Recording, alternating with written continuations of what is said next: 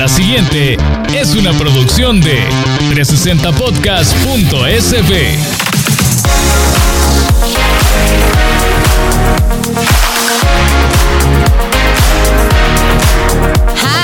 Bienvenidos. Hola. ¿Cómo están todas las personas que nos escuchan? En este episodio vamos a abordar un tema que nos ocupa a todos los emprendedores y empresarios y que es, aparte de serio, es también una forma divertida de hacer negocios, las ventas. ¿Cómo vamos a hacer para conseguir esos prospectos? ¿Cómo nos vamos a poner en contacto con ellos? ¿Cómo empezamos a entablar una relación positiva? Y por último, pues ofrecerles una solución que les ayude a crecer o que satisfaga sus necesidades al final del día. Así que por favor, nos ponemos cómodos que este tema va a estar muy alegre. Nos servimos un trago y comenzamos.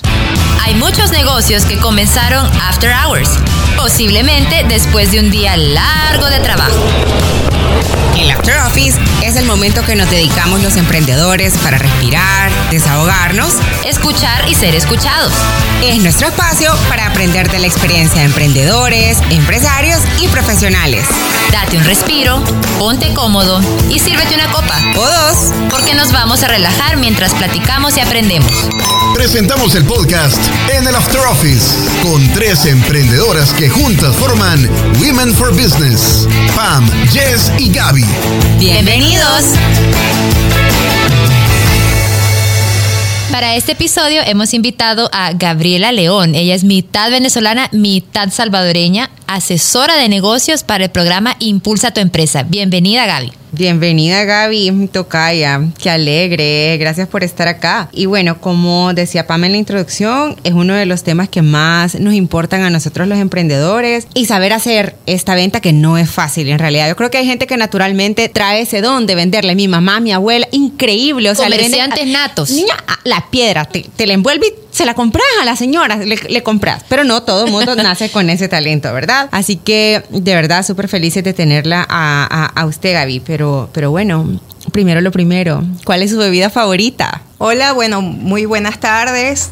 Gracias por la invitación y para mí es un placer estar compartiendo. Gracias a ti, gracias a ustedes. Bueno, Tocaya, no sé si Tocaya de cumple, pero Tocaya al fin. El 12 de diciembre, el 12 de diciembre. Casi, casi, 20 de enero. Ah, bueno, por un mes. Entramos. Sí, buenísimo. Y bueno, gracias por, por invitarme y para compartir pues en este momento eh, bien importante el tema del que vamos a conversar el día de hoy. Solamente voy a hacer la acotación que vamos a estar hablando sobre venta consultiva para B2B, business to business. Eso, eso es lo que nos interesa. Sí, sí. Y eso, bueno, antes de entrar en materia, eh, siempre preguntamos, ¿cuál es su bebida favorita? Bueno, mi bebida favorita, bueno, hay varias me gusta. Así que eh, me gusta el trago. Ron. Es de mi equipo. No, no, pero ron ah, también a mí. Así que compartimos. El ron, a mí me gusta el y el roncito. Este, de hecho, de un tiempo para acá dije, bueno, como proveniente del Caribe, Venezuela, específicamente Maracaibo, entonces dije, bueno, creo que, que hay que aprender un poco más sobre el ron.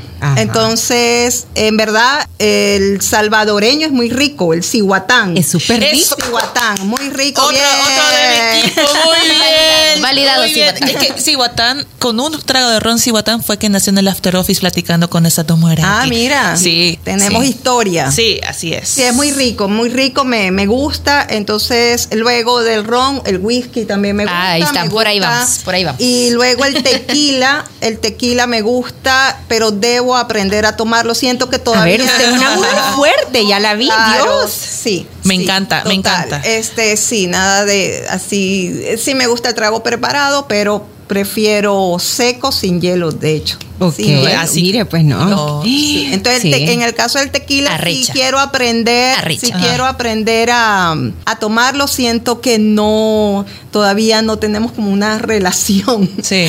No, y para este episodio que vamos a hablar de ventas, que es todo un arte, pues ahorita me voy a servir un traguito de ron botán ya que lo estábamos hablando, para entrar a la primera gran pregunta. A todo esto, ¿Qué se entiende por prospección business to business? O B2B. Bueno, la pregunta del millón. B2B, que es business to business, es básicamente crear demanda y generar negocios con empresas, con clientes corporativos. Eso básicamente es lo que, lo que significa B2B. Y cuando hablamos de prospección B2B, es la gestión para atraer, atraemos lead B2B e impulsamos el desarrollo de negocios con ellos. ¿Ok? Es importante, y aquí voy a ser bien así, bien contundente. La prospección en el caso de B2B y cuando estamos utilizando la venta consultiva como una forma de vender, el resultado es conseguir reuniones, reuniones calificadas. Entonces, si ustedes tienen a en su equipo comercial alguien que se precie de ser prospectador B2B, el resultado que hay que buscar es, y la pregunta es, ¿cuántas reuniones calificadas has encontrado? Si no ha encontrado ninguna, entonces ahí no podemos hablar de estar realmente prospectando. Y que al final es lo que queremos, uno como emprendedor, como microempresario, incluso hasta freelancers, pues ya está buscando hacer negocios con empresas más grandes. Entonces, ¿cómo entramos a ese entorno de poder platicar, empezar a cerrar reuniones y citas con esos, con esos negocios o esas empresas que como emprendedor queremos alcanzar o como empresarios queremos alcanzar, ¿verdad? ¿Cómo se hace? hace sentido el aprender incluso a tomar. Yo recuerdo que cuando yo era estudiante en la universidad en Maracaibo, yo tuve una profesora que era consultora por ejemplo. Y de ahí, de hecho, yo soy de las afortunadas que sí ejerzo lo que estudié. Entonces, esta, esta consultora que me encantaba su estilo de vida, ella recuerdo completico que un día llegó y nos dijo, bueno, vengo de una reunión en ese momento, voy a decirlo aquí, no importa, porque cervecería polar, que es como es la constancia, por decir algo, esa magnitud de, de cuenta. Grande. Entonces, ella venía hablando y diciendo, pues, que la invitaron a degustar Todavía no era, estaba en ese proceso de prospección, ya estaba en la reunión y todo, y pues le invitaron a degustar la cerveza. Y así es como ella entendió que sí, definitivamente a ella no le gustaba absolutamente nada, nada de licor, pero entendió que para estos tipos de negocios y de cuenta se estila, se estila cerrar negocios este, de esta forma, más si es una cuenta como era en ese momento, cervecería polar, que ajá.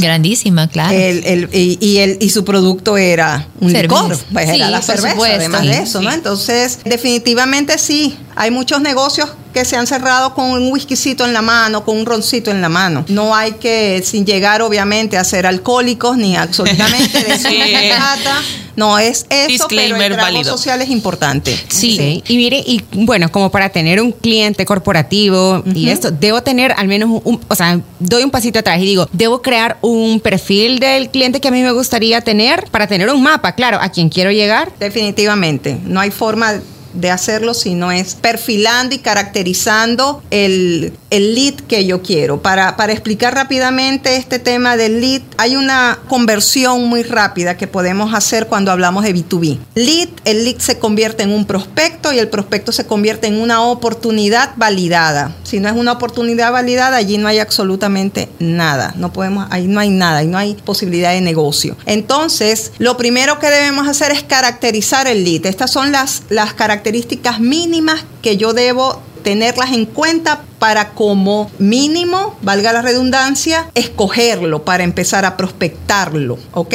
Entonces, definitivamente sí, no solamente debo hacerlo, sino que es vital. Hay muchos equipos comerciales y los he escuchado, vendedores que al final no, es lo mismo ser vendedor y ser desarrollador de negocio, que dicen, ay, salen a la calle, ay, voy a, lanzar un atarrayazo. Esa es la peor, es una muy mala práctica hacer algo como eso. Y un desperdicio de recursos a la larga, ¿verdad? De tiempo, de recursos, eh, es decir, recursos como el tiempo, dinero, gastaste gasolina, para absolutamente nada. Eso solamente denota el desconocimiento de lo que significa planificar una creación de demanda. Okay. ok. No es salir a la calle, hay que planificar la generación de la demanda. Entonces sí hay que perfilar, hay que perfilar lead.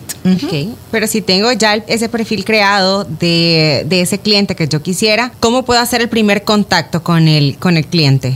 Con el posible cliente. En los primeros acercamientos comerciales una vez que ya ese lead se ha convertido en un prospecto, es decir, a las características básicas le he sumado otras características que yo requiero, puede ser incluso la capacidad, su presupuesto, la capacidad de inversión en, nuestra oferta, incluso yo puedo considerar una característica más allá del mínimo si yo tengo una relación con ese, esa cuenta. Ver quién está ahí adentro. A lo mejor existe alguien muy cercano al tomador de decisión que va a influenciar para que yo pueda no venderle, no vamos a hablar de venderles, eh, el hecho de acercarme comercialmente a esa empresa, yo puedo evaluar si tengo relación y calificarlo a prospecto, ¿ok? Las relaciones se califican. Entonces, una vez que ya tenga clara quién es esa cuenta, quién es ese, eh, quién es ese prospecto, entonces el primer acercamiento va a ser para buscar la reunión. ¿Ok? Ese va a ser el resultado final. Para llegar a esa reunión yo a lo mejor tengo dos o tres contactos, vía telefónica o email o a través de esta persona quien me hace, quien, me impulsa. Entonces, este primer acercamiento debe venir de un conocimiento previo de ese prospecto. Tengo que hacer un trabajo previo antes de considerar acercarme comercialmente a él. Recuerden que estamos hablando de B2B y es importante cuando estemos caracterizando la demanda que tome como referencia para esos perfiles, el perfil, perfilar el lead, la demanda que ya, a la cual ya yo le vendí. Si yo tengo en mi cartera y hago un análisis de cartera y resulta que el 80% de mi, de mi oferta la adquiere B2B, ahí está el perfil. Y ese trabajo está mi perfil ideal, porque voy a puedo tomar dónde está mi 80-20, a lo mejor mi 80-20 está en cinco cuentas. Ah, es, esa es la referencia para poder perfilar y decir, ok, voy a buscar una cuenta parecida a esta. Yo quería comentar en, ese en ese trabajo previo también es súper importante tener perfilado bien a la empresa que vamos a ir a buscar porque, bueno, en nuestro caso que con Jess ofrecemos servicios de marketing digital también, pues qué vergüenza que de repente vamos a una primera reunión que finalmente la cerramos y todo y sí, y ya tenemos página web y tenemos ese qué, pero y de repente, eh, ah, de verdad tenía página web, yo solo vi sus redes sociales, ¿verdad? Entonces no tener como mapeado todos esos canales o esos puntos de contacto que el cliente tiene o ese prospecto tiene, ¿verdad? Entonces, entonces es bien importante tener como perfilado por dónde le puedo llegar, qué le puedo ofrecer yo para poder mejorar esa, ese dolor que él tiene o poder sanárselo, ¿verdad? Poder mejorar su, su posicionamiento o su presencia en línea, ¿verdad? Dependiendo a qué nos dediquemos, ¿verdad? Pero sí es importante esa investigación previa. Sí, igual yo quiero, yo a mí me parece súper interesante todo este tema, eh, porque así como varios emprendedores que han de estar escuchando el episodio, que nos toca a nosotros ser las personas generadoras de estas oportunidades o de ir a buscar o hacer la venta consultiva, yo creo que aquí donde viene en el parte de nosotros que hacemos servicios, eh, la parte del networking, donde puede lograr primero... Eh, ese acercamiento con las personas que ya sabemos que puede representar un cliente potencial e ir a buscar esa esa primera reunión. En su experiencia, Gabriela, ¿dónde ha visto usted que las empresas tienen mayor probabilidad de conversión a una primera reunión? ¿A una llamada, a un correo por LinkedIn? Por, o sea, ¿dónde, ¿dónde ha visto usted que es más así de, de impacto? A ver si te comprendí. ¿Cuál es el canal a través del cual es más efectivo lograr concertar la reunión o cerrar la venta? No, concertar la reunión. Concertar la reunión. Bueno, básicamente hablamos cuando nosotros estamos como bien lo dijo Pamela, haciendo el trabajo previo de la investigación, también tenemos que identificar los canales de comunicación a través de los cuales voy a acercarme y puedo hacer un mix. Yo así como tengo marketing mix, tengo, puedo tener perfectamente un mix Puedo hacerlo por LinkedIn, puedo hacerlo por vía telefónica, puedo hacerlo a través de un email. Todo va a depender de la persona a quien yo esté buscando contactar. Y esto es bien importante. Cuando estamos en el acercamiento, buscando el acercamiento, debemos entender que en la primera, si yo no tengo a nadie quien me impulse adentro, en la primera yo debo evaluar cómo acercarme a quien, quien, a quien sufre el dolor, quien tiene la necesidad. Entonces, sí, voy a decir cualquier cosa. Si, por ejemplo, yo estoy tratando de llegar a a la red de concesionarios Chevrolet, entonces, y quiero ofrecer mis servicios de consultoría empresarial, por decir algo, y yo sé que hay una debilidad y dentro de mi oferta hay una, yo tengo una oferta que cubre la identificación de mejoras en taller, ¿A quién le voy a llegar? Le voy a llegar al gerente de taller o jefe de taller. Entonces, ese jefe de taller probablemente por LinkedIn no va a estar. ¿Dónde está ese jefe de taller? Ah, mira, probablemente él pudiera estar en Facebook, pero resulta que no. Resulta que el jefe de taller realmente eh, puedo, eh, es más fácil acercarme en sitio. Ah, entonces la visita en este caso va a ser el canal. Va a depender, recuerden que B2B también se trata del desarrollo de relaciones. Necesitamos construir relaciones para poder comercialmente desarrollar negocios a largo plazo. Entonces se trata de las personas. Estas personas, entonces, dependiendo del perfil y cargo y rol que tenga la persona en el entorno empresarial en el cual yo quiero entrar, así defino mis canales. Si no contesta a través de email, puedo intentar a través de LinkedIn, puedo intentar a través de una vía telefónica. Eh, no es una, en mi caso, en mi experiencia, en mi experiencia realmente, lo que mejor da resultado es a alguien adentro que te impulse. Ok, un, es mucho más rápido y mucho más efectivo llegar de esa manera. ¿ok? Y allí me voy a ir a otro, a otro punto rápidamente. Por eso es tan importante sumar referidos. Cuando estemos planeando entrar a una cuenta nueva, primero abordemos un referido. El referido es muchísimo más fácil entrar y este que no lo refirió puede ser el canal para impulsar. Entonces en venta B2B la más efectiva es un referido y alguien adentro que nos impulsen. Luego de eso, luego de eso, email y LinkedIn. Okay. A mí me resulta muy efectivo. De acuerdo, bueno, y, hora de la verdad, eh, Gaby, ya tengo mi reunión, ya tengo la cita hecha y entonces llego y me traicionan los nervios y se me pasan mil cosas por la cabeza. O sea, ¿cómo, cómo abro, cómo invito a la conversación? ¿Qué digo? Lo primero para poder abordar esa reunión es generar confianza. La confianza la vamos a generar no llegando literalmente al tema que, yo quiero, sino buscar en el contexto que tengo cómo puedo hacer un rompehielo. Eso es lo primero que debo hacer, un rompehielo, ¿ok? Así como, por ejemplo, ustedes acaban en la primera pregunta, ok, ¿qué bebida? ¿verdad? Entonces, ¿vieron que hablo salvadoreño?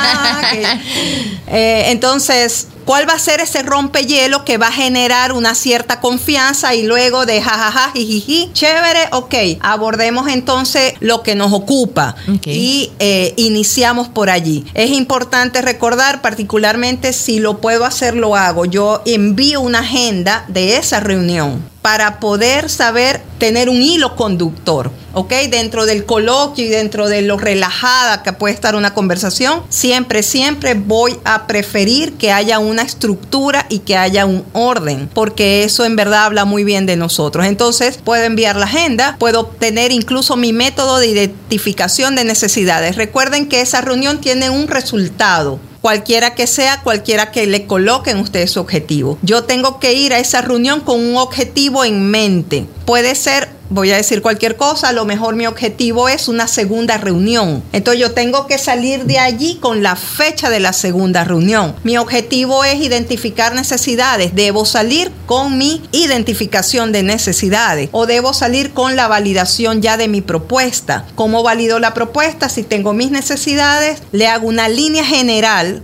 y le pregunto, ¿hace sentido? Si él me valida y dice, sí, me hace sentido lo que me estás proponiendo, ya eso, ahí hay una oportunidad. Y yo creo que hay muchos emprendedores o empresarios, perdón, que desaprovechan esa oportunidad porque van a las reuniones sin llevar una idea de clara de qué es lo que van a ir a hacer o qué es lo que quieren ir a obtener. Sí, y, y además de eso, otra de las grandes cosas que pasan ahí como emprendedor, no sé si, si, si a ustedes les ha pasado, eh, bueno, a nosotras sí, Pam, definitivamente, que es, en el caso de B2B hay muchas veces que el servicio que vamos a ofrecer, ¿verdad? O, o la consultoría que vamos a dar, no podemos necesariamente dar un precio en la primera reunión porque hay que hacer la identificación de las necesidades. En ese caso, que el cliente viene y nos hace la pregunta, pero mire, ¿y cómo cuánto me va a costar eso? Cuando estamos a puras penas validando las necesidades o identificándolas, ¿cómo abordamos esa situación tan, en ese momento incómoda? O sea, para que, para que el cliente siga interesado y poderle dar una respuesta, decir, necesitamos identificar o cómo se maneja debemos indicar, en ese caso definitivamente no podemos estar ah, hablando de precio, debemos insistir en el hecho de permítanos evaluar sus necesidades para generarle una propuesta. Sin embargo, también eso da oportunidad para preguntar cuál es su presupuesto. Ah, Cuando dicen un precio, que darle vuelta a la conversación. Le damos vuelta, le damos vuelta, ok,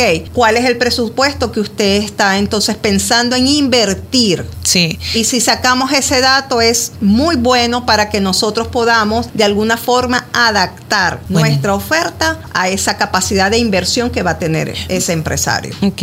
Y una vez si hemos enviado la oferta y tal, pero no nos han dado una respuesta todavía, ¿con cuánto tiempo yo me tengo que esperar y es prudente hacer un seguimiento a la oferta que envié? Hay que presentar la propuesta. Esa oferta que la enviaste una vez que se envía, hay que buscar una fecha para ir a presentarla. No podemos dejar eso en el aire. Así que ese es el primer el próximo contacto que debemos hacer. Confirmamos la recepción de la misma, que ya de alguna forma lo confirmamos porque no me rebotó el correo, pero igual podemos confirmar la recepción y este sacar una fecha para ir a presentarla. Si no sacamos la fecha para ir a presentarla, entonces le damos una semana pudiéramos darle unos cinco días hábiles para entonces hacer ese próximo contacto y preguntar cuál es el estatus de esa evaluación.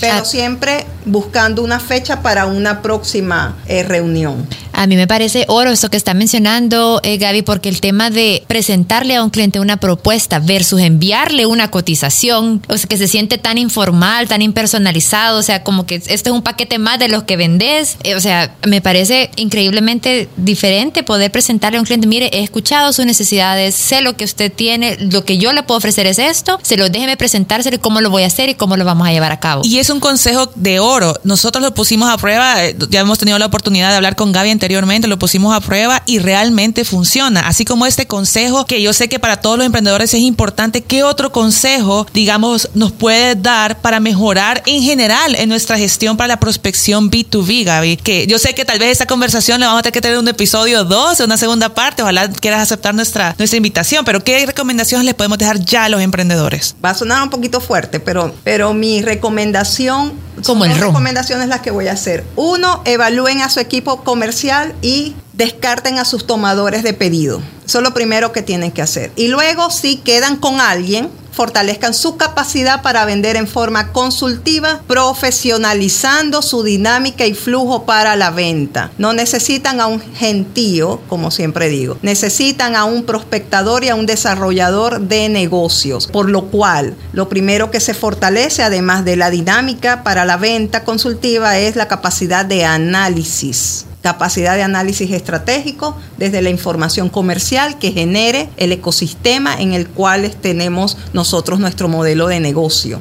¿Ok? Entonces, eso es, esa sería mi recomendación. Bueno, agradecemos mucho por su tiempo, eh, Gabriela, por acompañarnos y compartir todos estos conceptos que realmente nos han iluminado como emprendedores, microempresarios y dueños de negocio. O sea, cómo podemos girar de ser un simple vendedor a un desarrollador de negocio, ¿verdad? ¿Quiénes nos están realmente dando negocio? Si los colaboradores que tenemos están rindiendo, por lo menos tienen esa capacidad de análisis que es lo que acabamos de mencionar. La verdad que ha sido súper enriquecedor este, este episodio y pues yo me voy súper contenta, chicas. Pero, miren, antes de cerrar, yo solo tengo una pregunta para, para, para Gaby y ya, y me callo, ya no hago más, pero yo solo tengo una. Gaby, o sea, en el mundo ideal, claro que me van a aceptar una oferta, pero eso no pasa siempre. Y en el caso que me digan, no, y ya, eh, ¿cuánto tiempo puedo esperar para que para yo retomar nuevamente o hacer una propuesta, retomar el contacto? La próxima pregunta, en caso que en verdad nos hayan indicado porque no tienden a decirnos.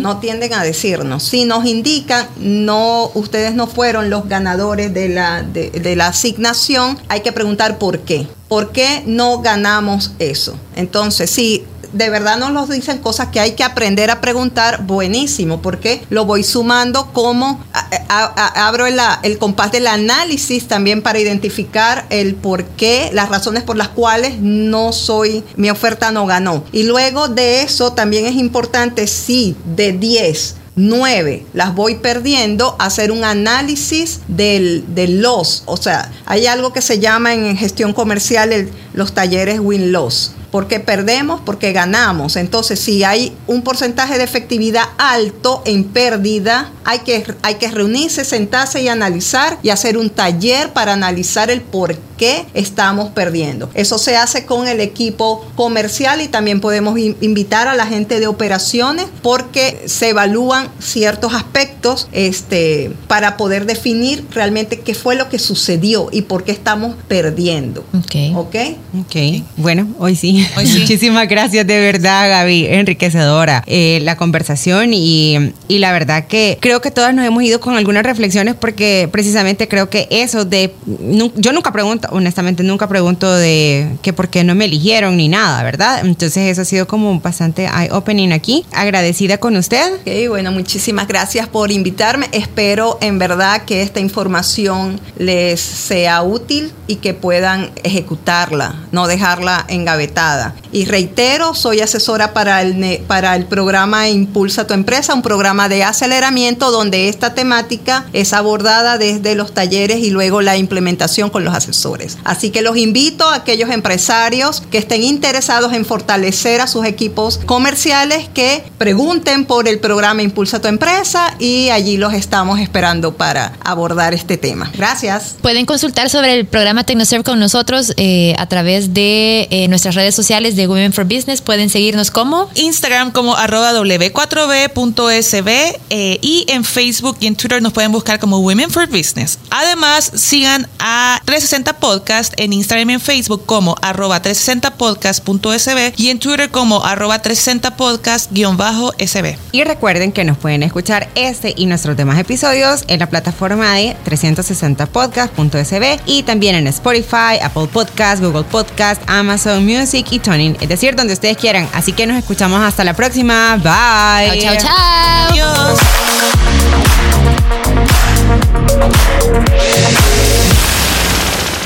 Esta fue una producción de 360podcast.sb.